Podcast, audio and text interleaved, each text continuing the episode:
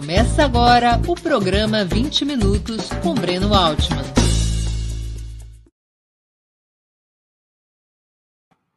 Bom dia. Hoje é 14 de outubro de 2022. Estamos dando início a mais uma edição do programa 20 Minutos. Um dos temas fundamentais para analisarmos o fenômeno do bolsonarismo é sua relação com as forças policiais, entre as quais aparenta ser amplamente majoritário, da mesma maneira que ocorre entre os militares.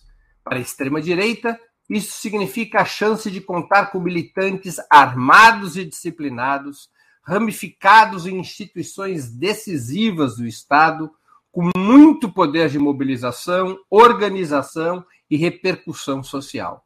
Segundo muitos estudiosos, sem essa hegemonia do neofascismo entre as forças, entre as forças policiais ser superada, a eventual derrota do bolsonarismo não seria definitiva.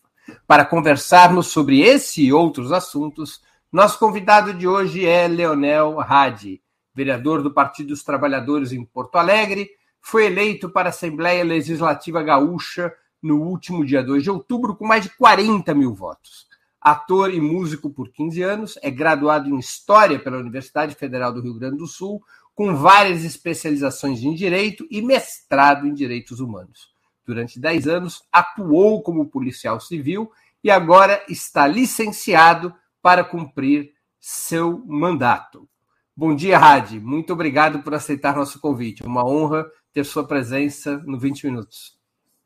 Bom dia, a honra é minha. Muito obrigado pelo convite, Breno, a toda a audiência do Opera Mundi. E é importante que a gente faça realmente esse debate. Né? Eu acho que é uma das pautas essenciais dessa eleição.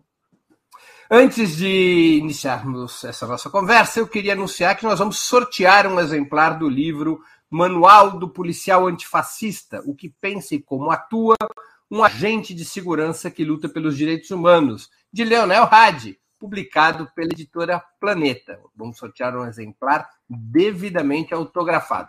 Eu vou convidar a Laila, produtora do 20 Minutos, para explicar os detalhes da promoção. Bom dia, Laila. Conte para a nossa audiência, por favor, quem poderá ganhar esse brinde e como. Bom dia a todos que estão nos acompanhando hoje. É, obrigada, Radi, pela parceria. É, então, muito bacana esse livro. Hoje nós teremos um exemplar aqui na dinâmica, então vamos fazer um sorteio desse exemplar. Não teremos é, livro para maior lance. Qualquer contribuição via super chat ou super sticker é, vai poder participar do sorteio aqui no canal do YouTube. Quem tiver nas outras redes venha para o YouTube, por favor. Apenas super chat e super sticker.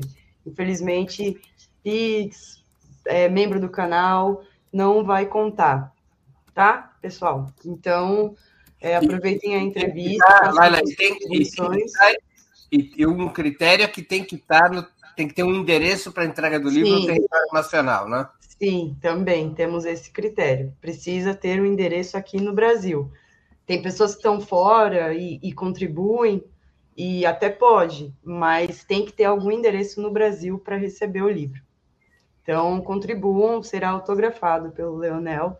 É, é um, um brinde aí bem bacana que a gente oferece. E o Leonel também.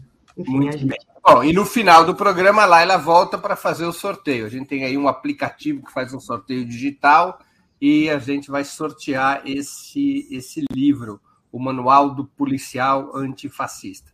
Obrigado, Laila. Até o final do programa. Até bom programa. Rádio, apesar de serem funcionários públicos de baixa remuneração e muito risco, na maior parte das vezes com origem nas classes trabalhadoras, por que os policiais brasileiros sempre tendem à direita e à extrema direita? Eu não, não, eu penso da seguinte maneira, né? As instituições de Estado, via de regra, são dominadas por uma lógica conservadora. É? E isso em todos os níveis. Se a gente for no Judiciário, no Ministério Público, na Polícia, na Procuradoria-Geral do Estado, nas defensorias públicas, de certa maneira, menos menor escala, mas mas existe também.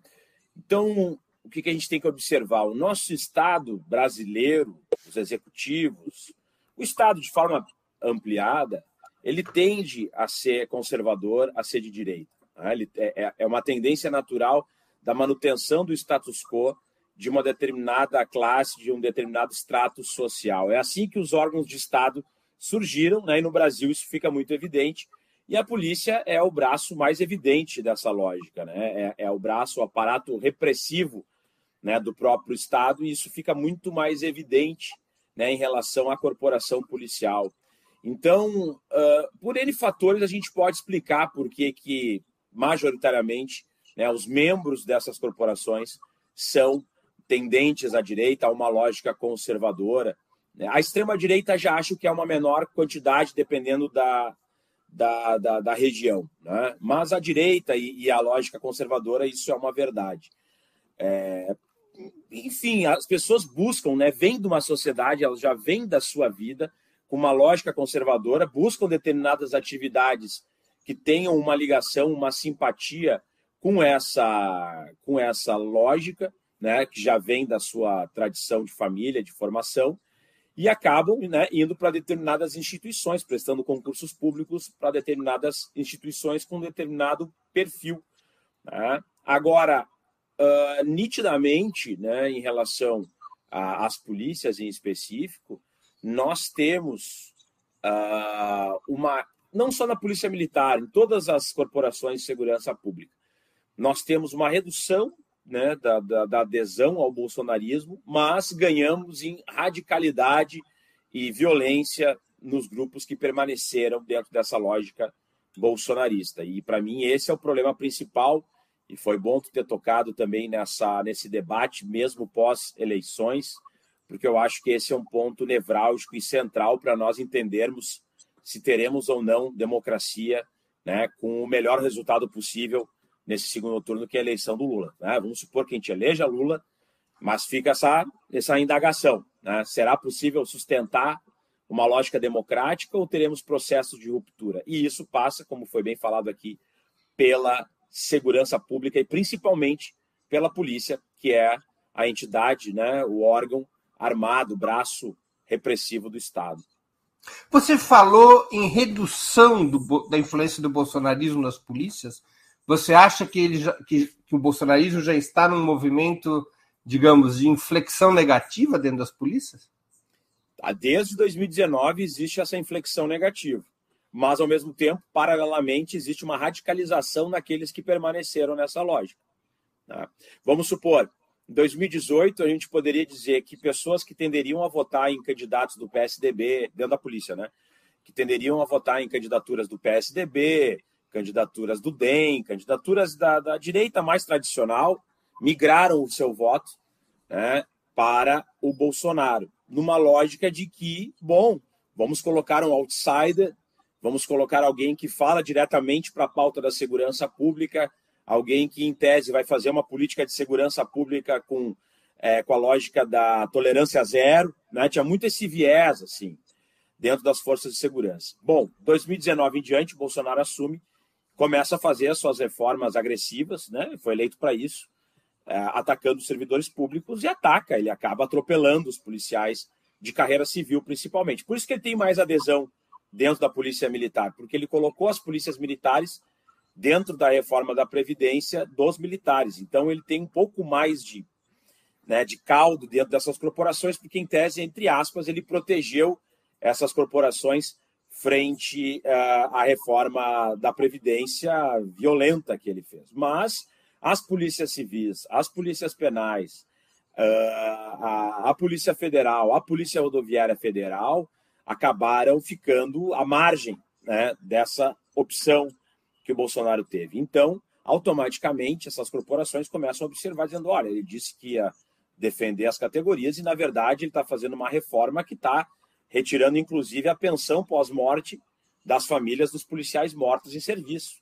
É, é ele começa a aumentar a alíquota, porque daí ele passa para os estados, né, a reforma das polícias militares, polícias civis, polícias penais estaduais, mas, enfim, acaba ocorrendo aumento de alíquotas, aumento da idade, fim da integralidade e paridade, fim de alguns direitos que as corporações tinham, e isso começa a gerar uma revolta e um rechaço né, sobre uh, a, a, a, relação né, do Bolsonaro com as polícias. Mas, simultaneamente, aqueles grupos mais ideológicos dentro das corporações, que são aqueles que, em tese, concordam com todas as pautas que o Bolsonaro apresenta, do bandido bom, bandido morto, do, da lógica de favorecer as milícias, da lógica de armar a população de forma indiscriminada, é, e concordo com essa lógica machista, misógina, né, LGBTfóbica, racista do Bolsonaro, acabam, de fato, uh, tendo uma, uma conexão mais forte, né, acabam uh, saindo do armário e começam a fazer um discurso frontal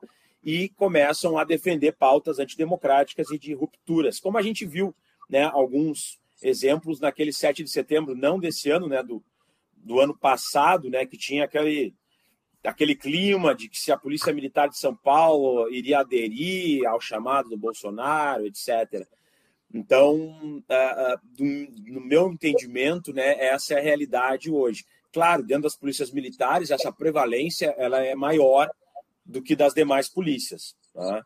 Nas outras demais polícias é bem menor. Talvez a Polícia Rodoviária Federal seja das polícias de carreira civil a que tem maior adesão ao Bolsonaro, mas não chega nem próximo às polícias militares, né? E nem próximo a uma hegemonia absoluta dentro da corporação. O bolsonarismo é mais forte entre os estratos inferiores das polícias ou nos setores médios e altos de comando? Nas, na polícia militar, no extrato inferior, tá? é, porque ele dialoga muito com a base, sabe? E eu acho que esse é um fator que a esquerda também, nós do campo da esquerda, a gente tem que saber como articular políticas nesse sentido. Então, o que, que acontece? Ele vai em formaturas dos cadetes, né? Ele vai em formatura de, de policiais recém-formados, soldados recém-formados, ele vai a velório de policiais mortos, né? Não vai em muitos, mas eventualmente ele vai em um que deu maior repercussão, ele vai lá e aparece. É... embora não tenha feito nenhuma política efetiva para a segurança pública e muito antes pelo contrário, ele arrebentou a carreira dos policiais, mas no simbólico, no discursivo, né, ele, ele, ele se direciona a, a esse extrato né, do serviço público. Então, uh, isso faz com que ele tenha uma adesão maior, né? Até porque, via de regra, né, os soldados também são mais jovens, uh, tendem a, a ter né, um nível de escolaridade menor, porque não é exigido um nível superior, são jovens, então entram com muitos ali com 18, 19 anos, né? Uh, enquanto os oficiais já são obrigados a terem é, formação de nível superior. Né? Nas polícias de carreira civil, todas hoje são nível superior, né? mas nas polícias militares ainda tem essa realidade.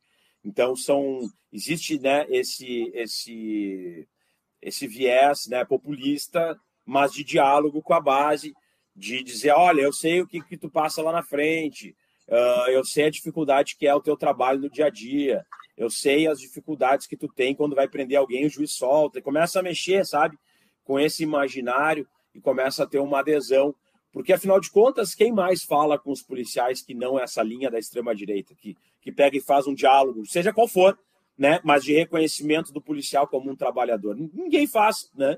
Somente a extrema-direita. A esquerda ela vai dizer: não, mas o policial é racista, o policial é, é um aparato repressivo do Estado, não existe policial de esquerda, policial tudo é fascista, policial tudo é truculento, policial bate em trabalhador, o policial, quando sobe no moço, só sobe para matar. Quer dizer, esse é o diálogo, não está totalmente errado, né? Porque a gente pode pegar exemplos que isso se encaixa perfeitamente, mas enfim, né? A gente não pode nem reclamar que não existe um diálogo, porque é de ambas as partes, né? Não existe uma interlocução.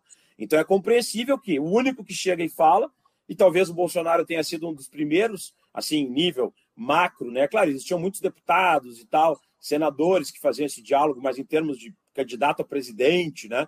Que fez um diálogo quase que exclusivo para as forças de segurança, seja para as Forças Armadas, seja para as polícias, mas, claro, por um viés totalmente deturpado, que é um viés miliciano, um viés de violência, um viés né, antidemocrático, mas ele, de fato, a gente tem que reconhecer, foi um dos primeiros que foi lá e fez um, um movimento para as corporações da segurança pública e falou diretamente para a base, para aquela ponta né, do, do, do trabalhador lá da ponta do serviço da segurança pública.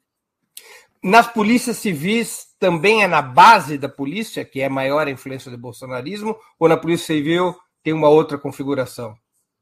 Na polícia civil isso vai variar de estado para estado, né? Eu diria que aqui no Rio Grande do Sul atinge muito mais a cúpula do que a base, né? Proporcionalmente. Claro, a cúpula é sempre menor quantidade, né? Uh, mas isso difere de, de estado para estado. Uh, mas, uh, claro, proporcionalmente a gente vai ter mais agentes, porque agentes são em maior quantidade que delegados, por exemplo, na Polícia Civil e na, na Polícia Federal. Então, claro, você vai ver a proporção de agentes vai ser muito mais do que a proporção, não, a quantidade, né, vai ser muito mais do que de delegados. Mas, no meu entendimento, proporcionalmente, daí trabalhando com a proporção, né, como são mais agentes e menos delegados, proporcionalmente eu acredito que as cúpulas tenham mais uh, simpatia ao bolsonarismo do que os agentes, até porque os agentes perderam muito mais do que os delegados nessa nessa situação da reforma da previdência, né? Então, e outros agentes estão mais na linha de frente, têm sentido mais essas situações envolvendo até mesmo o descontrole dos armamentos. Então, é, me parece que essa possa ser uma, uma realidade. Né? Os sistemas de formação, sistemas internos de formação das polícias civis e militares, estão organizados para reproduzir permanentemente uma cultura contra os movimentos sociais, o sindicalismo e a esquerda? Nas polícias de origem civil, não. Nas polícias militares, sim. Né? É, porque todo o treinamento, inclusive, se, se investe muito em treinamento de ainda de distúrbios civis, uh, se investe muito em treinamento, por exemplo, de guerrilha na, na, na, na selva ou algo do gênero, dependendo da região mas existe muito essa lógica ainda de combate à guerrilha no campo, né? nitidamente ainda é uma herança da ditadura que permanece sendo reproduzida. E, e, quando se treina, por exemplo, né, a questão dos distúrbios e tal, é sempre essa lógica de movimentos sociais, da esquerda, da MST e tal, que se utilizam, né, se dão nomes para aquele grupo que estaria criando aquele distúrbio civil e tal. E, e isso nitidamente é uma formação já desde pronto para ter um inimigo né, político, digamos, um inimigo institucional, uh, que é a esquerda. Né? Isso muito no militarismo. Já nas polícias de origem civil, né, não, isso não fica muito, muito evidente. Talvez, né, como eu falei, talvez na Polícia Rodoviária Federal, que lida um pouco mais com essa pauta do, do, dos distúrbios, porque tá na, é uma polícia mais ostensiva né, e está mais na linha de frente e tal é, de, de, de, atuações de desocupação de pistas e tal, talvez ali também tenha um pouco mais esse, esse viés, entre aspas, militarista, né, que leva essa lógica do nós e eles, do movimento social inimigo, a polícia. Mas isso não é uma formação oficial, né, digamos, isso não está em currículo. E nas formações das polícias de origem civil, né, isso nem, nem passa assim por, por, por currículo, muito antes pelo contrário, até porque até o poucos anos atrás, né, até o golpe contra a Dilma, todo o currículo era nacional.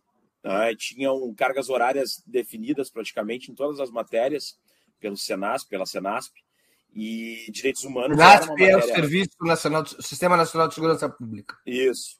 E, e tinha, inclusive, matérias né, baseadas em direitos humanos, uso progressivo da força, armas menos letais, tinha toda uma doutrina né, é, geral, mas mesmo assim isso não trouxe uma melhora na ação. Trouxe uma melhora, mas não uma melhora tão expressiva na atuação das polícias, porque a deformação, na verdade, do policial, vamos chamar assim, né? Quando acontece, ela acontece no dia a dia, no cotidiano. Né? Quando ele entra para a rotina da, da corporação e começa a se dizer muitas vezes que ah, isso aí que tu aprendeu na academia de polícia não serve para nada, né? No mundo real é completamente diferente e a gente tem que fazer assim, assim, né? Muitas vezes aí que, que acaba acontecendo aquilo que diz, ah, mas é na formação. Algumas questões são na formação, né? Mas eu acho que muito ainda na questão militar. Mas o restante se dá muito no processo do dia a dia, né? Quando entra na, na rotina de trabalho. Muitas polícias no mundo, eu vou citar aqui o exemplo histórico da polícia britânica, resolveu esse problema com uma protocolização de todos os atos policiais. Né? Eu vi uma vez o, o, o, o manual de protocolos da Polícia Britânica, é um negócio desse tamanho, para cada ação existe um protocolo e existe um controle interno para cada ato que um policial fez. Esse tipo de sistema de protocolos poderia, vamos dizer assim, inibir certas deformações da polícia? Com certeza, né? Com certeza. Se a gente tivesse é, um protocolo e um controle além do interno e externo efetivo, isso seria viável, né? Uh, porque o que, que acaba acontecendo hoje? Só para pegar um exemplo de algo que deveria ser padrão, não é, é algo muito evidente. É, um policial morre em serviço. Vamos pegar um caso bem vitimizando o policial. Um policial morre numa operação policial, por exemplo. Então, uh, ele foi cumprir um mandado numa casa, né? Tinha um mandado judicial, entrou na casa e ele é morto durante a, a, essa abordagem, essa entrada. Nos lugares, nos países desenvolvidos, o que, que vai acabar acontecendo nesse caso? Vai se parar vai se fazer um croqui daquela residência, né, daquele imóvel onde aconteceu a morte do policial. Vão se chamar os policiais que estavam presentes né, na situação. Vai se fazer todo um relatório, vai se analisar onde foi a falha de procedimento, né? se aquele procedimento está correto, se a, o método utilizado estava correto, se o treinamento passado está adequado, se aquela forma é a forma mais adequada, se o equipamento utilizado pelos. Enfim, vai se fazer um raio-x total daquela ação, porque acabou morrendo o policial, que não é esperado numa atuação cotidiana da polícia. Né? Isso é o esperado, isso acontece nos Estados Unidos, na Inglaterra, no Canadá. Toda vez que tem um, uma morte né, de um policial, uh, se para tudo para analisar onde é que está o erro de procedimento. Vão analisar se o, o calibre está adequado, enfim. Aqui no Brasil, o que vai acabar acontecendo? O policial morre hoje numa operação, Amanhã, esse mesmo grupo que estava fazendo a operação com esse policial morto já vai estar tá cumprindo outro mandado em outra casa, da mesma maneira, com tudo igual, entende? Porque tem que prender, porque tem que fazer, não. Então, nesse, nesse pequeno exemplo, né, nós vemos a gravidade que nós temos da falta de protocolização e também de controle e de análise das ações policiais. E isso acaba vitimizando, inclusive, os próprios policiais que ficam numa lógica de que, olha, não, eu sou forte o suficiente, né? Eu sou eu sou forte o suficiente, eu tenho uh, que seguir fazendo a minha, minha atuação e eu não posso ficar aqui me preocupando, né? Porque a morte faz parte do nosso serviço, tá? Então isso é isso é muito preocupante, sabe? Porque isso começa a, a deixar a, a, as ações cada vez menos profissionalizadas, né? e acaba deixando os, os, membros dessas corporações cada vez mais doentes, né? com cada vez mais problemas psicológicos, e, e, a gente não traz né, um controle. Por isso que eu defendo né, a utilização das câmeras corporais por parte da polícia. Né? Eu utilizava quando atuava na, na divisão de homicídios, né? quando, quando eu cumpria bastante mandados de busca e apreensão né, e prisões preventivas e tal. Uh, eu utilizava quando tinha operação, porque eu disse: olha, isso aqui é uma proteção para mim. Se, eu fazendo uso progressivo da força, se eu der um flagrante, qualquer coisa, bom, tem todas as provas aqui. Né? Não vai poder dizer que foi enxertado, não vai poder dizer que houve abuso, não vai poder dizer que foi torturado para não sei o quê, entendeu? Porque muitas vezes é isso que acontece, tu faz todo o teu trabalho correto, mas lá na frente vai dizer para o juiz que foi isso e aquilo, e por isso que aconteceu assim, assado. Então, como eu lidava com uma delegacia de ponta, que muitas vezes tu encontrava armamento, muitas vezes, muitas vezes tu encontrava drogas, muitas vezes tu encontrava outros crimes conexos, é, uh, eu comecei a observar, disse, olha, eu vou começar a filmar, né?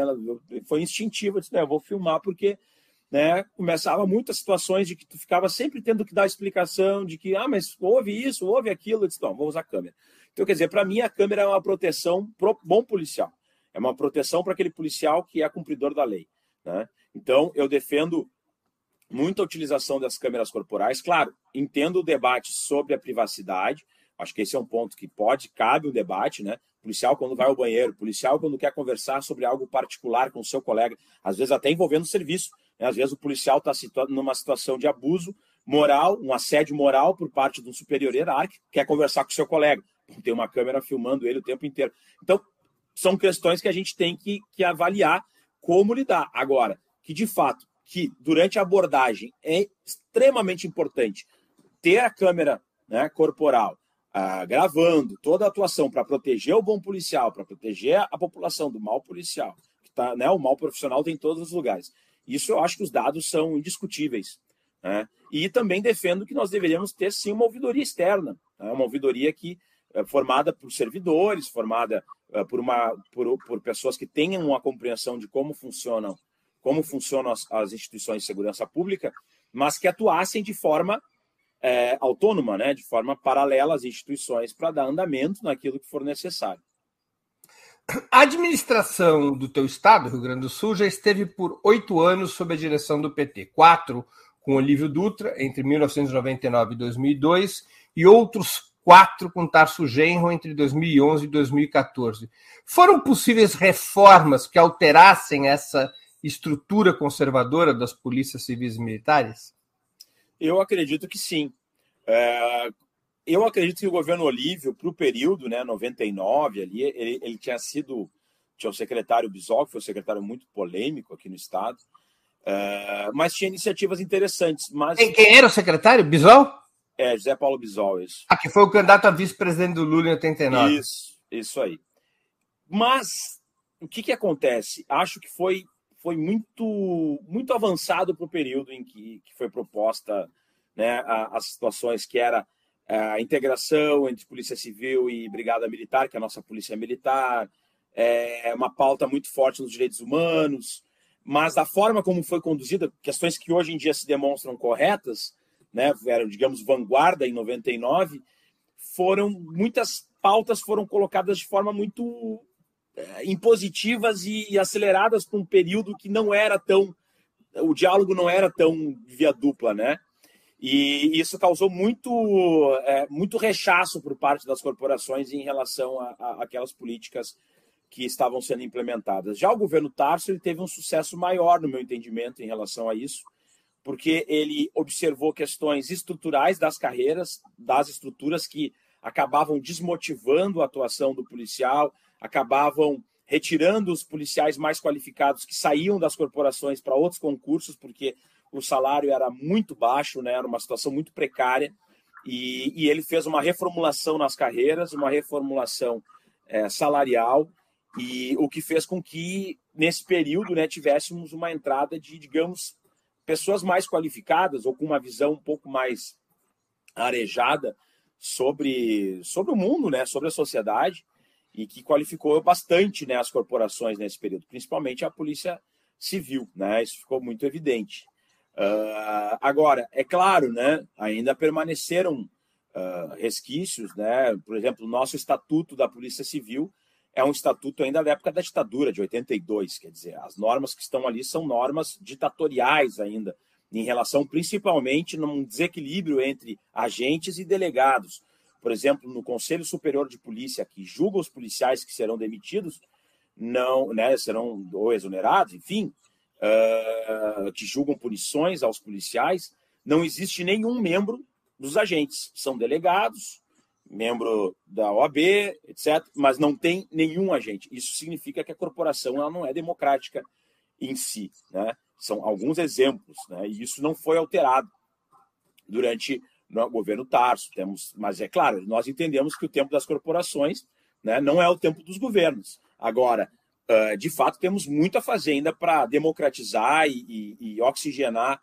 essas instituições. Até mesmo é, é, é nesse sentido também que, que, que, o nosso mandato ele tem esse compromisso, de fato.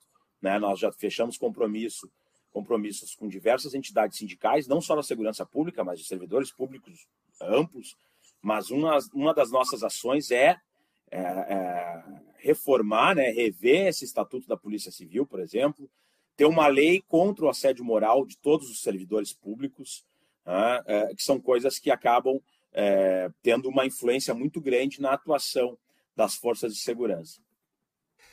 Você acha que o PT e a esquerda tem um déficit em políticas de segurança pública e isso abre espaço para a influência da direita junto aos aparelhos repressivos do Estado? É que, na verdade, né, a gente tem que compreender que a, a polícia ela sempre serviu, né, é, é, foi utilizada pelas classes dominantes né, como forma de manutenção né, do, seu, do seu poder.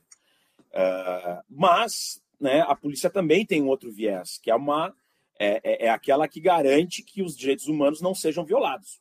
Tese é isso, né, quando tem um homicídio, quando tem um roubo, É bom que se diga, né? Para quem diz que o Brasil é comunista ou que os direitos humanos são comunistas, né? O direito à propriedade é um, é um, bem, é um, é um direito completamente capitalista da direita e que está na nossa Constituição Federal, ou seja, né, se nós instalássemos o comunismo, a, a Constituição seria, né, estaríamos inconstitucionais, e também né, os direitos humanos defendem isso que o socialismo e tal, e o comunismo não defendem. Mas, enfim, voltando. Os direitos humanos, por exemplo, da vida, a propriedade, né, todas essas questões né, que são tão caras, né, a inviolabilidade física, são pautas dos direitos humanos, quem vai dar o, o primeiro embate a quem transgride essas normas é a própria polícia. Então, ela é uma manutenção, ela tem esse objetivo também da manutenção dos direitos humanos. Mas nós temos que compreender que durante a, a ditadura, junto com as Forças Armadas, né, houve um, uma utilização, um aparelhamento dessas instituições para cometimento de crimes, tortura, assassinatos, né, etc., durante todo o período ditatorial. E nós entramos na, na democracia lá, né, a partir de 88, com a nova Constituição, eleição em 89, só que essas instituições não são alteradas, o seu, o seu, a, a, sua manutenção, a sua manutenção permanece igual. Né? Nós não alteramos a, a situação da polícia militar, né? nós, nós não trazemos para um, um, uma esfera civil, permanece como força auxiliar do Exército, como tinha sido feito lá em 67, 68, durante a ditadura militar, né? inclusive a prevalência da polícia militar como uma polícia, a maior polícia tal. Nós não revisamos internamente as corporações em relação às suas estruturas de, de, de, de carreira, né? Temos polícias completamente fragmentadas, né? Isso é uma herança também da ditadura militar. E, e claro, isso vai ficando. Os torturadores, por exemplo, da, da, das polícias, permaneceram durante todo o período da democracia até se aposentarem, a maior parte deles. Né? Alguns continuam até hoje, dependendo da idade que tinham naquele período. Né? Se entraram mais no final da ditadura e tal, e eram jovens, estão até hoje dentro das corporações. Então, isso acaba contaminando né, as próprias corporações e a visão que essas corporações têm. E, ao mesmo tempo, no meu entendimento, né, por mais que o governo Lula tenha sido uh, o melhor governo, no meu entendimento, para a segurança pública né, da, da história, talvez o Lula tenha sido aquele que mais políticas fez. Ele valorizou a Polícia Federal economia, né, em termos salariais, estrutura, valorizou a Polícia Rodoviária em termos salariais, estrutura. Ninguém fez tanto pela segurança pública quanto o Lula, tá? Isso aí eu boto o desafio, pode botar aí quem quiser. Né? E também é, reestruturou a BIM e, ao mesmo tempo, teve o PRONAS, que era um programa muito importante, né? É, programa Nacional de Segurança e Cidadania, que tinha, inclusive, oferecia bolsas de estudo para os policiais, é isso que o Lula né, se comprometeu novamente a acontecer é, para a qualificação dos policiais. Então, tinha toda uma visão né, de, de conexa, de, de, segurança, com cidadania, com valorização de carreira, com reestruturação.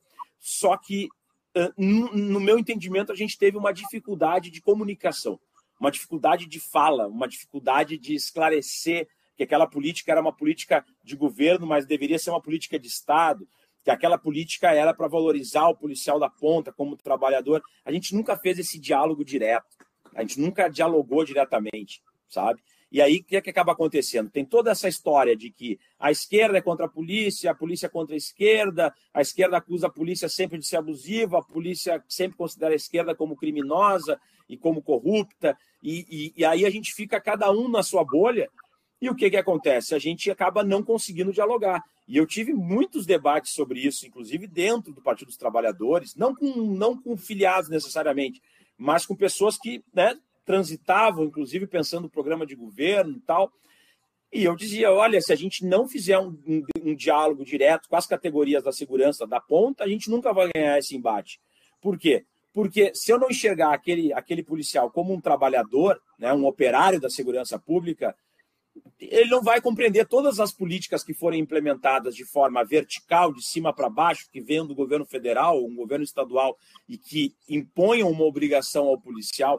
Se aquilo não for dialogado e ele compreender o porquê daquilo, ele vai se revoltar. Ele pode até cumprir aquelas situações no primeiro momento. Mas sempre que tiver alguém que queira estourar aquela corda, ele vai aderir àquilo ali, porque para ele não faz sentido, entendeu? Para ele aquilo lá é simplesmente alguém que não gosta dele que está fazendo ele ter uma atitude ou uma atuação deliberada.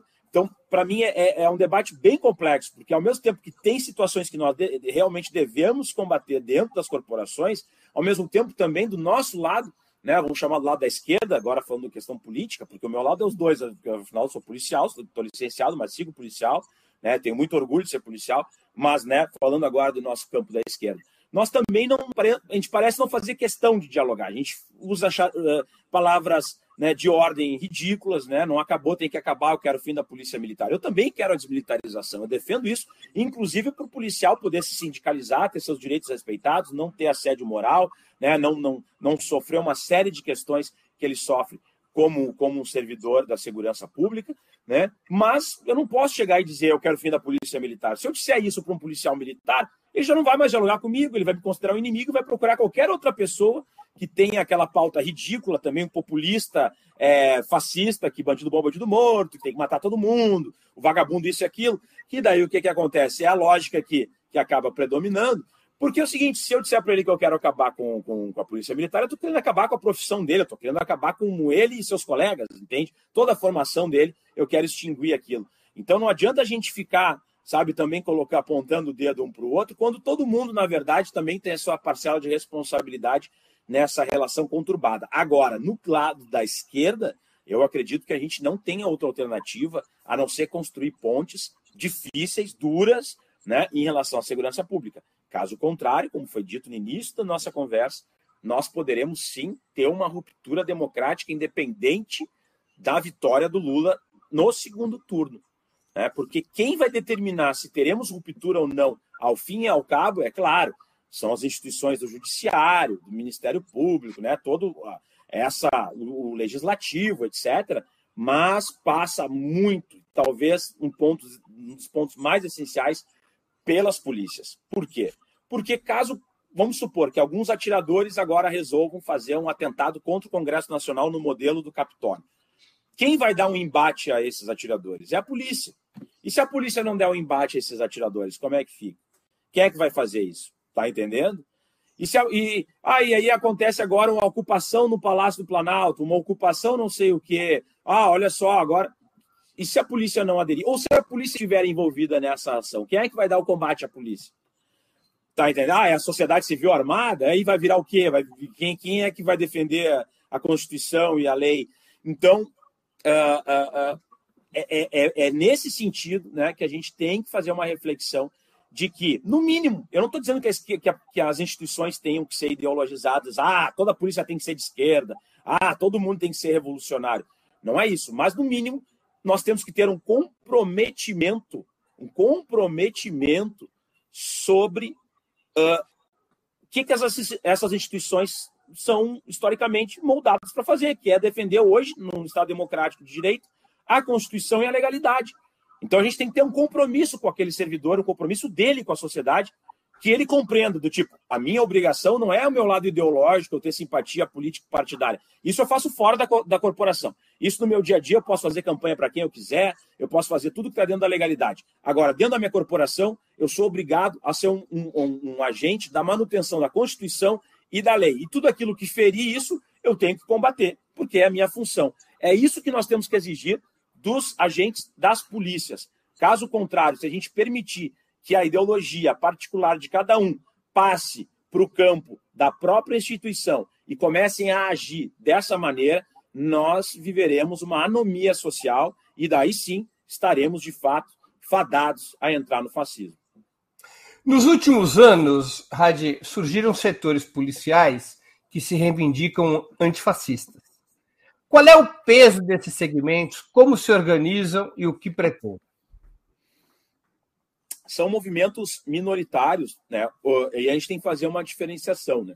Uma coisa é o movimento dos policiais antifascismo, né? Que é esse logo que está aí.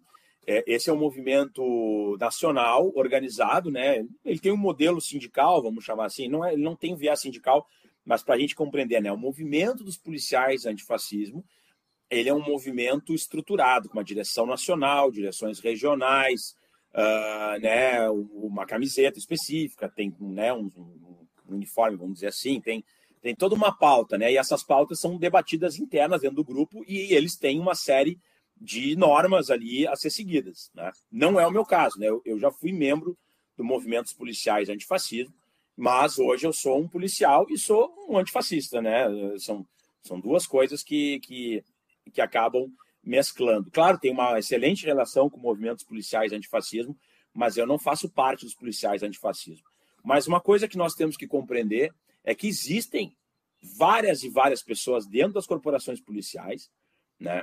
Eu diria que a maioria dos policiais não são fascistas, não são da extrema direita. Existem muitos, mas não é a maioria. A maioria dos policiais é conservadora. É conservadora e como, digamos assim, a maioria dos policiais é como a maioria da população do Brasil, né? A maioria da população do Brasil não é revolucionária, não é de esquerda, não é progressista, são conservadores. Se fosse assim, o Lula poderia falar de aborto aqui e ganharia 60% dos votos, não é isso? No Brasil. Mas ele tem que fazer várias né, inflexões, porque, afinal de contas, é uma sociedade que vai votar nele, mas é uma sociedade conservadora. E essa é a realidade da polícia também majoritariamente ela é conservadora. Mas existem, mas não quer dizer que ela seja reacionária, nem golpista, nem criminosa, nem nada, né? Assim, essas pessoas. As pessoas são conservadoras. Mas existem sim pessoas, é, é, pessoas que são, né, de fato, de esquerda, progressistas e têm esse viés, né, numa lógica de transformação de sociedade, numa sociedade mais justa. Mas dentro das corporações é muito difícil com que essas pessoas se manifestem e se apresentem. Por quê? Porque a corporação vai tentar, porque a maioria das corporações nos estados são administradas por é, governadores de direita. Temos um presidente de direita, temos a maioria dos governadores são de direita, e eles colocam os seus né, aliados nos cargos de chefia. Então, todo policial, por exemplo, que se manifestar de forma progressista, ou de uma forma mais clara, aberta nas redes sociais, por um viés mais de esquerda, ele com certeza tem punições e sofre sanções dentro da própria instituição. Então, o que, que acaba acontecendo? Ele já puxa o freio de mão de antemão, né? ele prefere ficar neutro, não participar de debates em grupos de WhatsApp, não se colocar né, é, na linha de frente, não dialogar dentro dele, ele fica silenciado. Então ele se junta mais ou menos com aquele grupo mais conservador, que não é um grupo tão ativo, entende? Mas ele se sente mais tranquilo, que, ah, que ninguém vai me brigar comigo, eu não vou falar algo aqui. Então, e acabam ficando isolados, sabe? E então eu vejo muito isso. Tem vários. Eu, eu tenho um grupo aqui que, que é muito do Rio Grande do Sul, mas que fez a minha campanha, que são quase 300 policiais que estavam diretamente na minha campanha. Entende? Não, não são todos os policiais progressistas. Não, é um grupo que estava na minha campanha. policiais permitem, digamos, a liberdade de opinião e expressão é, dos policiais em questões políticas. É, aí que está, né? vou usar o exemplo do. Porque eu sofri muita perseguição institucional deliberada, né? E por isso isso me fez ir para a política. Na verdade, foi, foi essa. Quer dizer, eu, sei, eu, eu sou filiado ao PT desde 99. A minha mãe foi fundadora do PT. Meu nome é Leonel porque o meu pai lutou lá na, na legalidade com o Brizola, então é homenagem ao Brizola. E minha mãe era líder sindical. Quer dizer, eu, eu venho de uma tradição de esquerda né, sindical e tal. Só que o que, que acontece? Eu, eu era filiado ao PT desde 99, mas eu nunca tive pretensão de ser um, um candidato a nada. Eu era um militante, aquele cara que pegava material e fazia campanha. Mas a partir né, de 2015, quando começa essa questão do golpe contra Dilma, eles começam a querer uh, uh, extirpados da, das forças de segurança aqueles que são divergentes. Né? E eu comecei a ser perseguido porque eu criticava o governador, que prejudicava a minha carreira, na minha rede social, fora do horário de serviço. E aí eles utilizaram o Estatuto da Polícia Civil, dizendo que eu não poderia e tal. E eu dizia, não, mas é minha liberdade de expressão, meu direito constitucional, né? E eu estava sendo perseguido. E isso me levou para a política, porque eles ah, se eles querem então que eu seja um político, eu vou ser político. Né? E acabei aqui hoje, agora eleito deputado estadual. Né? Mas o que eu quero falar com isso? Que as corporações, em tese, em tese, permitem que o policial se manifeste fora do seu horário é diferente das Forças Armadas. Diferente das Forças Armadas. As Forças Armadas, o Judiciário e o Ministério Público são vedados qualquer tipo de participação partidária. Né? Isso está na Constituição, são as três instituições que não podem ter vinculação partidária: Judiciário, Ministério Público e as Forças Armadas. As polícias não estão nesse rol. Talvez a gente pudesse debater a Polícia Militar, porque, como é força auxiliar do Exército, eles seguem algumas normas militares. Mas, em tese, os policiais fora do horário de serviço podem se manifestar né? Eu vou dizer, até devem se manifestar. Agora, o que, que acaba acontecendo? Se tu vai para um viés de esquerda e progressista, a tendência é que tu não seja promovido, é que tu seja é, deslocado do teu ambiente de trabalho, tu fique isolado, ou que vai, tu vai ser, né, vai, tu vai sofrer uma remoção, entende? Então, são, são, são, uh, uh, são essas questões que nós temos que compreender por que, que não aparecem tanto, né? porque são minoritários. Então, é isso. Deixa eu aqui fazer um rápido intervalo comercial, Radi. Antes de continuarmos, eu queria lembrar vocês como é essencial a sua contribuição financeira para a manutenção e o desenvolvimento de Opera Mundi. Você já conhece as seis formas possíveis de contribuição assinatura solidária no site operamundi.com.br barra apoio, inscrição como membro pagante em nosso canal no YouTube, basta clicar em Seja Membro e escolher um valor no nosso cardápio de opções, super chat, super sticker durante nossas transmissões ao vivo. Valeu, valeu demais quando estiverem assistindo aos nossos vídeos gravados e o Pix a qualquer momento. Nossa chave no Pix é apoia.com operamundi.com.br. Eu vou repetir. Nossa chave no Pix é apoie.operamundi.com.br. Além dessas seis formas de contribuição, lembre-se sempre de dar like, de clicar no sininho e de compartilhar nossos programas com seus amigos e nos seus grupos. Quem ainda não estiver inscrito em nosso canal, essa é a hora de fazê-lo. A mais eficaz de todas as armas contra as fake news é o jornalismo de qualidade. Apenas o jornalismo de qualidade coloca a verdade acima de tudo. E esse jornalismo que a Opera Mundi busca oferecer todos os dias depende da sua contribuição, do seu apoio, do seu engajamento, do seu bolso. Não importa o valor com o qual você puder contribuir, será sempre bem-vindo. E eu agradeço desde já. E lembro também que hoje nós teremos um brinde para quem contribuir com o Super Chat e o Super Sticker um exemplar autografado de Manual do Policial Antifascista, o que pensa e como atua um agente de segurança que luta pelos direitos humanos, de Leonel Hadi, será sorteado entre quem contribuir com super chat ou super sticker. Portanto, façam agora mesmo a sua contribuição, além de ajudarem Opera Mundi a se fortalecer como um jornalismo que coloca a verdade acima de tudo. Também estarão concorrendo a essa importante obra do Leonel Hadi. Superchat, super sticker, sorteio no final do programa do Manual do Policial Antifascista. Hadi, o que, que poderia e deveria fazer um eventual governo Lula a partir de 2023 para reformar o sistema de segurança pública, das polícias às prisões e limpar ou limitar a influência da extrema-direita? É, esse é um, é um ponto bem complicado, né? A gente pensar com esse Congresso que foi eleito. Né? É, essa é a porcaria de nós elegermos um Congresso como esse. Então, quer dizer, vou falar algumas coisas aqui, mas sabendo de antemão que provavelmente isso não acontecerá. E aí a gente vai ter que ter um plano B de como lidar com essa situação. Ah, ah, o que, a gente tem que entender em relação principalmente aos policiais que foram eleitos? Né? Tu trouxe meio que pincelou isso, né? Mas é, é, o que, a gente tem que compreender? Os policiais que foram eleitos não têm um viés classista, os que estão no Congresso hoje. Não, que eu quero dizer? Não, eles não são representantes da categoria policial. Tá? A maioria não é representante da categoria policial. A maioria ali é representante da sua própria carreira, do seu próprio interesse midiático, uh, e muitos de atiradores, por isso que estão na bancada da bala. Eles não têm um compromisso. Né? Os policiais que foram eleitos são geralmente oficiais ou delegados, então é capitão não sei o quê, major não sei das quantas, coronel tal, delegado tal, não são da base da polícia. Né? Mas eles têm um lobby muito forte. Por que, que eu falo isso? Porque, no meu entendimento, esse processo de, de redemocratização das polícias passa necessariamente por uma desvinculação das, das polícias militares, das Forças Armadas, ou seja, uma desmilitarização. Só que Bolsonaro, de forma muito esperta, colocou as polícias militares dentro da reforma administrativa das Forças Armadas.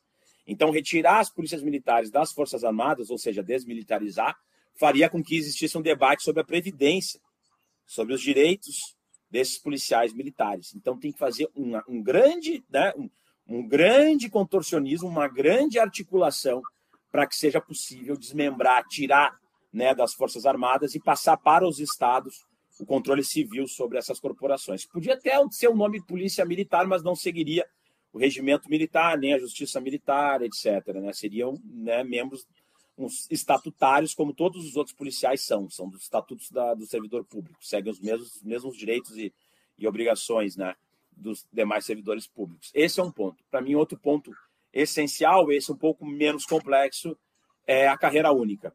Né? É copiar o modelo existente na Polícia Rodoviária Federal para as polícias de forma ampliada, para todas. Né? Ou seja, um, um, um, tu iniciaria no, no, na ponta e encerraria né, num cargo de chefia. É, hoje em dia, para quem não sabe, as polícias têm rachaduras, elas são é, têm rupturas dentro das carreiras. Então, um policial hoje que faz um concurso para ser agente da Polícia Civil ou da Polícia Federal, ele vai progredindo, vai chegar no topo da carreira, e esse topo da carreira dele não é um cargo de chefia, é ser subordinado, daí tem a ruptura, a um delegado, né, por exemplo, que vai entrar com o mesmo tempo que ele tem de casa, né, de, de, de, carreira, tem a idade desse delegado e que vai acabar mandando nele, vai acabar determinando as, as ordens que ele tem que cumprir, né, a, a, a toda a organização, e isso é uma fratura terrível dentro das corporações que acaba gerando um impacto na sociedade, que é um serviço mal prestado, que é uma desmotivação dos policiais para sua função, que é uma desqualificação, porque o policial pensa, por que, que eu vou me qualificar se eu nunca vou sempre receber três, quatro vezes menos do que né, alguém que entra já num primeiro concurso, às vezes é o primeiro trabalho da pessoa, né, é, é aquele que... Dizer, você acha que cara. deveria ter um concurso único? Um concurso único, né? Carreira de, de concurso único. E aí a progressão interna dentro das próprias carreiras, com a qualificação, com pontos, com provas e tal, né?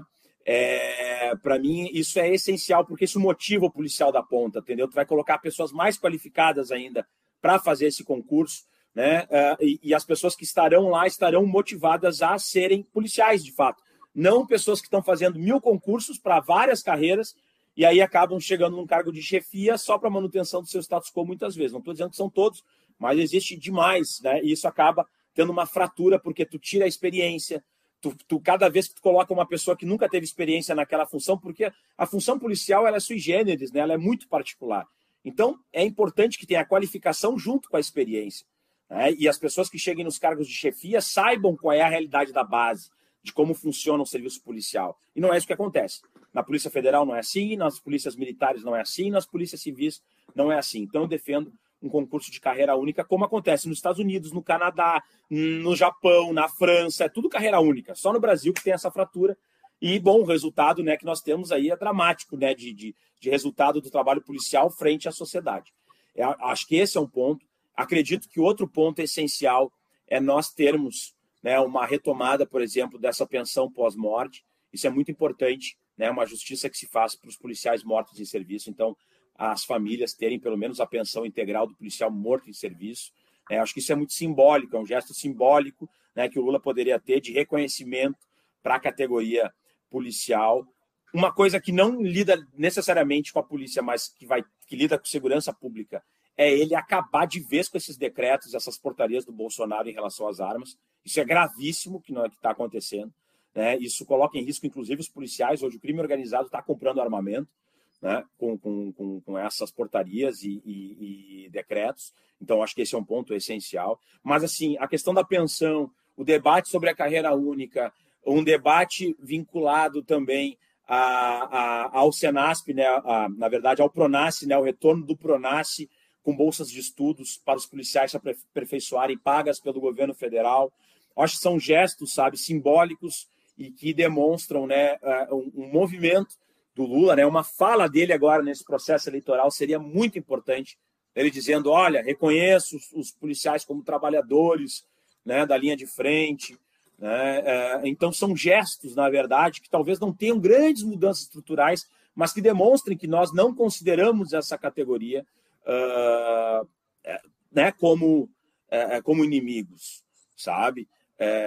Então, são pontos que, que são viáveis, muito difíceis alguns, outros não tanto, mas que dizem respeito né, à categoria. Por exemplo, outra questão que ele poderia fazer um gesto, né, e que já era a Dilma, durante o governo Dilma, as mulheres policiais ganharam aposentadoria especial como mulheres policiais, né? Uh, porque elas se aposentavam na mesma idade dos homens e tal. Então a Dilma fez esse gesto e depois o Temer e o Bolsonaro destruíram essa aposentadoria das mulheres. Esse é um outro gesto simbólico também que, que pode ser feito e nós dialogarmos em relação a isso. Ó, viu? Estamos fazendo isso para esse objetivo. Nós do campo da esquerda temos sim, queremos valorizar vocês como servidores públicos, porque nós temos uma noção do serviço público de que servidor é trabalhador essencial. Então nós vamos reconhecer que foi o que a, a esquerda sempre fez. Mas a gente tem que fazer um diálogo. Servidores públicos é né? Você que é policial e é um servidor público também, mas policial, vou fazer um discurso direcionado para ti. Eu gostei de um comentário que foi feito agora, se nós policiais de esquerda não nos sentimos abandonados pela esquerda. Com certeza, com certeza. Eu já vi até outro, outro, outra, outro comentário aqui passando, dizendo que ah, não pode ser policial antifascista, o cara não é, policia, não é antifascista, né? Porque tem um núcleo da esquerda muito ligado a, um, a uma lógica mais radicalizada, mais uh, uh, vinculada a essa lógica revolucionária, anarquista e tal, por outro lado, uns lados mais comunistas, outros lados mais anarquistas, que diz que todo policial é fascista, que a polícia é fascista. Mas eu, eu, eu defendo a seguinte tese, né?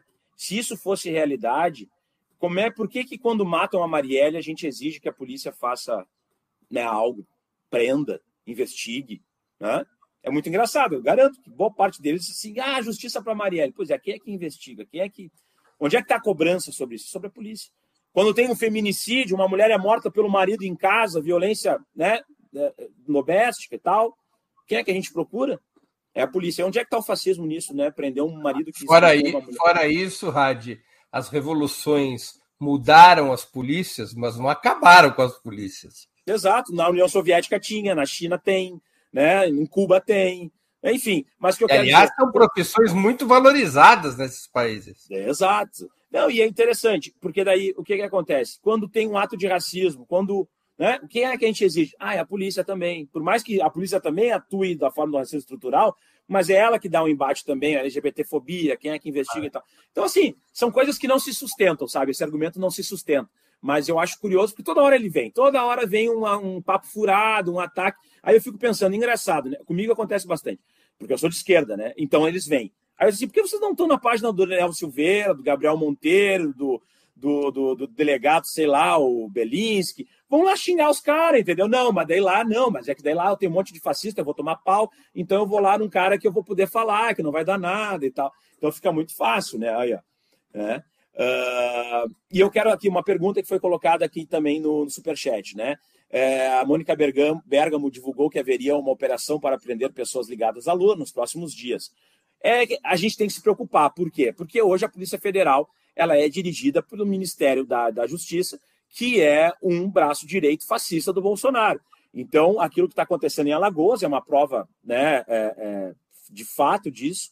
E tem, e tem esse risco sim, porque tu faz uma operação midiática da polícia, até tu comprovar que não tinha culpa nem nada, se tivesse o um mínimo de indício, tu já queimou, já tem um grande problema uh, político né, em poucos dias, porque agora faltam menos de duas semanas para a eleição, então é pouco tempo de tu conseguir né, é, apagar esse incêndio. Então a gente tem que ficar alerta e sabendo que isso pode acontecer de fato. O José Eduardo perguntou aqui também, né? Quais as orientações para conquistar e manter votos nessa reta final da campanha?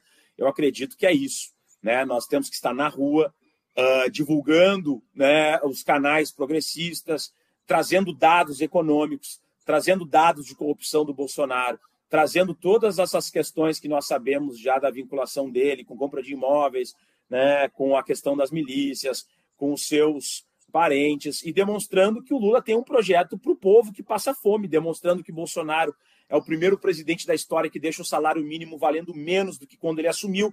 Todo mundo, todos os outros presidentes deixaram valendo mais, ele está deixando valendo menos. Né, que durante o governo Bolsonaro nós tivemos mais de 33 milhões passando fome, que tudo que ele está fazendo agora é para compra de votos e que em 23 não vai ter mais nada do que ele está prometendo, que ele tem vários indícios de que será preso e ele está fazendo gestos totalmente desesperados para tentar ganhar essa eleição no grito. Acho que é esse diálogo que a gente tem que fazer com dados, com informações, né? E desmentir fake news. A gente tem que ter essa obrigação o tempo inteiro de ficar des desmentindo fake news. Não ache que aquilo é bobagem, não espere alguém fazer por ti. Dá um jeito, pesquisa, faz a tua, a tua, o teu checklist e demonstre que é uma fake news, porque é muita quantidade e a gente não consegue, né, dar conta de tudo. Então, basicamente é isso, as duas respostas, né?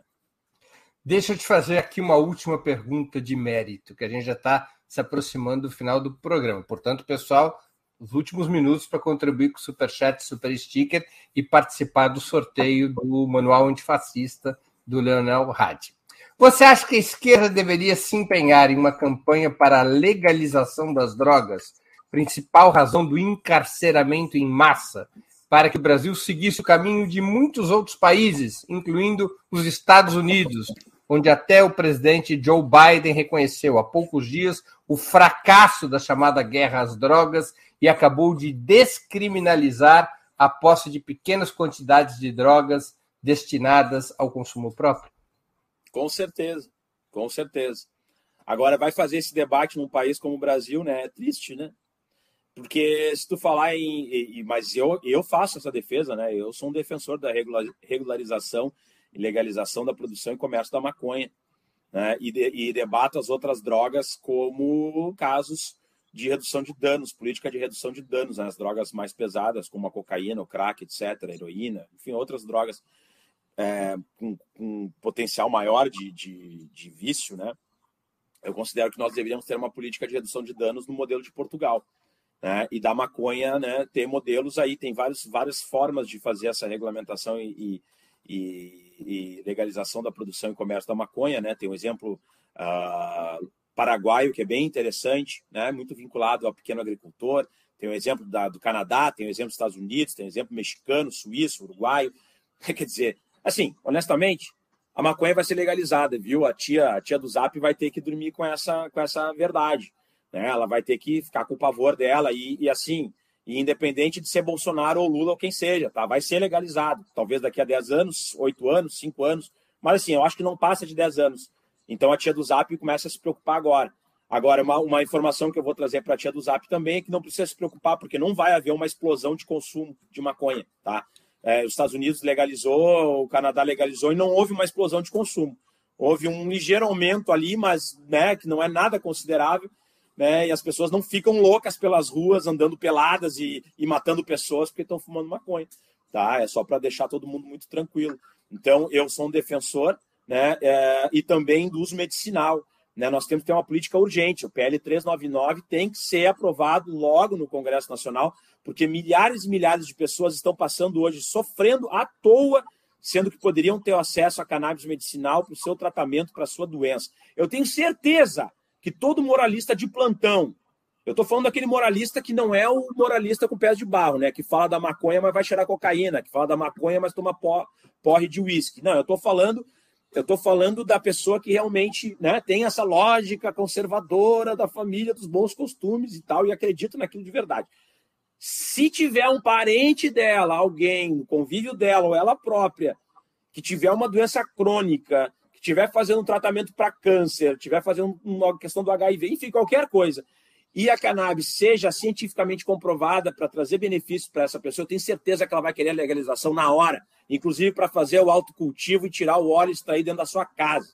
Né? Mas é que as pessoas não têm a empatia, né? elas preferem ficar fazendo discurso furado. E eu digo mais um detalhe: eu vejo as pessoas assim, ah, porque a maconha é maconheiro, porque a maconha é medicinal, esses maconheiros. Faz o seguinte, irmão, quebra a tua perna e vai fazer uma cirurgia no hospital agora e diz que tu não quer morfina porque afinal morfina é um derivado né, do ópio, é um derivado da, da, da heroína, é uma droga, né? Então vai lá, a, a, se abstrai e não usa a morfina, porque afinal de contas é uma droga, então tu não pode usar isso. Então, enfim, eu defendo demais e, e eu faço essa luta. Agora, compreendo as dificuldades do nosso país de fazer esse debate, né? Pad, nós estamos chegando ao fim da nossa conversa e eu queria te fazer duas perguntas que eu sempre faço aos nossos convidados e convidadas antes das despedidas. A primeira, qual livro você gostaria de sugerir aos nossos espectadores? E a segunda, qual filme ou série poderia indicar a quem nos acompanha? Não, eu tinha indicado né, como funciona o fascismo, é, do Jason Stanley. É, acho que é um, é, um, é, um, é um livro essencial para esse momento que a gente está vivendo. E eu tinha indicado um filme e uma série, né? O filme que eu indiquei, o Adeus Lenin, uh, que eu acho uma obra-prima, assim. Eu me, eu, eu, tem vários momentos que eu me encontro muito, assim, nesse filme, assim, com a relação com a minha mãe e tal. Então, eu acho muito legal quem puder assistir esse filme. é bem na transição né, do fim da, da União Soviética, é, é, queda do muro e tal, depois, e se passa na Alemanha Oriental. Então é bem, bem legal esse, esse filme. E também a série Mindhunter, né? Como policial, assim, eu acho uma das melhores séries, assim, policiais. Mindhunter? É Mindhunter. Mindhunter. É. Ah! Eu recomendo.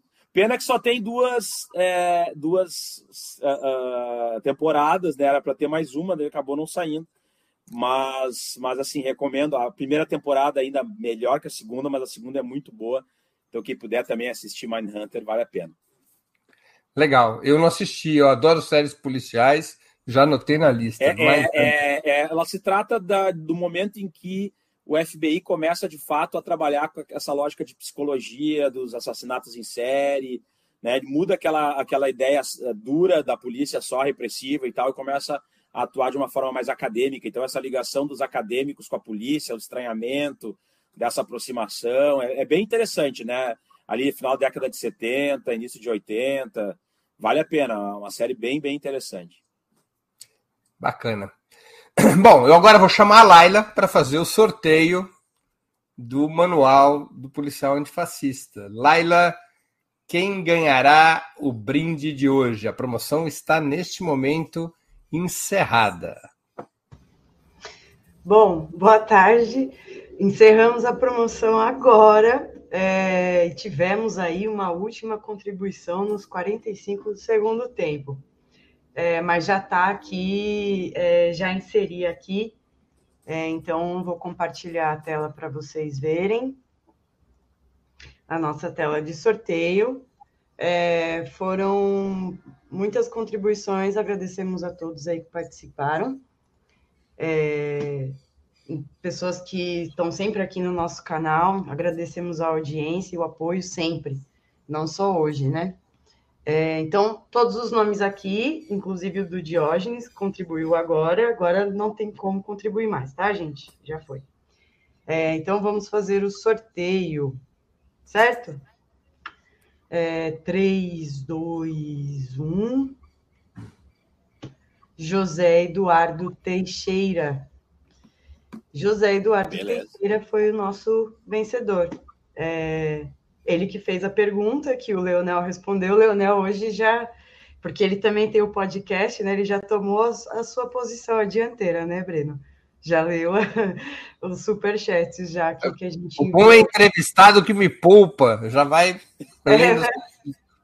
Eu não sabia se ia ler, eu via do lado ali, eu já, tá. Certo, a casa é sua, me poupa o, te... me poupa o trabalho, eu agradeço. Tá depois ótimo. me manda, daí, aí me manda depois no WhatsApp ali o nome completo que eu, que eu faço ali a dedicatória. Pode deixar, eu envio certinho lá. Então, só para retomar aqui é, rapidinho a pergunta do José Eduardo, tá? É, que foi respondida pelo Leonel. Então, José Eduardo, é, você tem que enviar os seus dados para o nosso e-mail, tá? comercial arroba operamundi.com.br tem que ser o um endereço aqui no Brasil, tá? É, aposto que você está aqui, mas enfim, deixa bem esse lembrete aí. É, não esqueçam de enviar os dados no e-mail. Faz agora já, envia para a gente agora já. comercial.operamundi.com.br com CEP, tudo bonitinho. Beleza? Muito é, bem. Então, é isso. Obrigado, Obrigado Laila. Obrigado. E obrigado a todo mundo que participou. Radi, queria agradecer muito pelo teu tempo e por essa conversa tão importante uh, e informativa. Muito obrigado por aceitar o nosso convite. Eu que agradeço. Sempre que estiverem é, tiverem oportunidade, podem me convidar. Eu gosto muito e para mim é muito importante, né? A gente está dialogando. Tenho, me honra muito estar aqui com vocês. E aqui, né? Ó, Lula 13. Ó. Uma última pergunta. Você vai votar no Leite ou no Lorenzoni? No Leite. Eu vou votar no Eduardo Leite. Assim, vou votar para ser oposição, né? Como serei deputado estadual ano que vem, voto para ser uma oposição duríssima.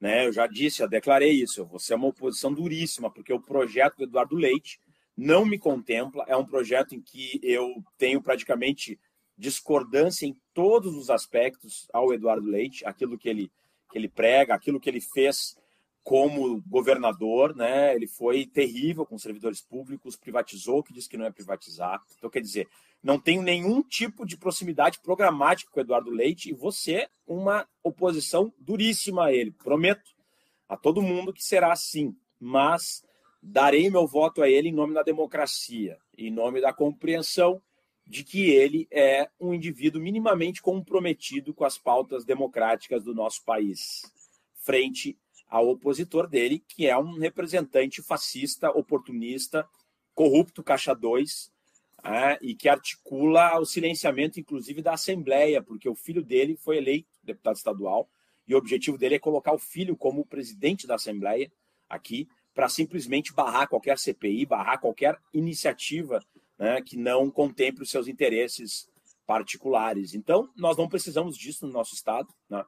E por isso darei meu voto ao Eduardo Leite de forma muito, muito, muito crítica, mas votarei nele e eu espero que essa compreensão seja a mesma dos nossos companheiros do campo da esquerda, né? É, porque não, um dos dois vai ganhar, entendeu? Se eu considerasse, já votei nulo, tá? Eu não tenho nenhum problema com quem defende voto nulo. Já votei nulo na eleição de 2016 aqui que tínhamos para a prefeitura Marquesan e Sebastião Melo, para mim eram a mesma coisa, né? No auge do, do golpe contra Dilma, o MDB envolvido com aquilo, o Melo apoiando o golpe, o Marquesan, para mim era tudo a mesma coisa, e de fato, o Marquesan foi prefeito e hoje Melo está sendo prefeito e são a mesma coisa, né? Não sei qual dos dois é pior, continuaria votando nulo, mas uh, eu considero que entre Eduardo Leite e Onyx ainda exista uma diferença civilizatória entre ambos. Então, por isso, meu voto no Eduardo Leite.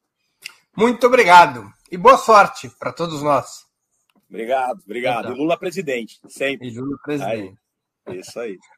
Também agradeço a todos e todas que assistiram a esse programa, em especial aqueles que puderam fazer contribuições financeiras ao nosso site e ao canal de Ópera Mundi no YouTube. Sem vocês, nosso trabalho não seria possível e não faria sentido. Um grande abraço a todos e a todas.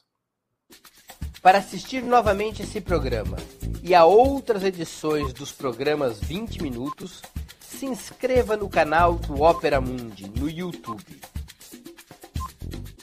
Curta e compartilhe nossos vídeos, deixe seus comentários. O jornalismo de Opera Mundi é mantido com o seu apoio. Faça uma assinatura solidária em www.operamundi.com.br. Com um pequeno valor mensal, você nos ajuda no desenvolvimento de um jornalismo independente e de qualidade. Obrigado pela audiência e até a próxima.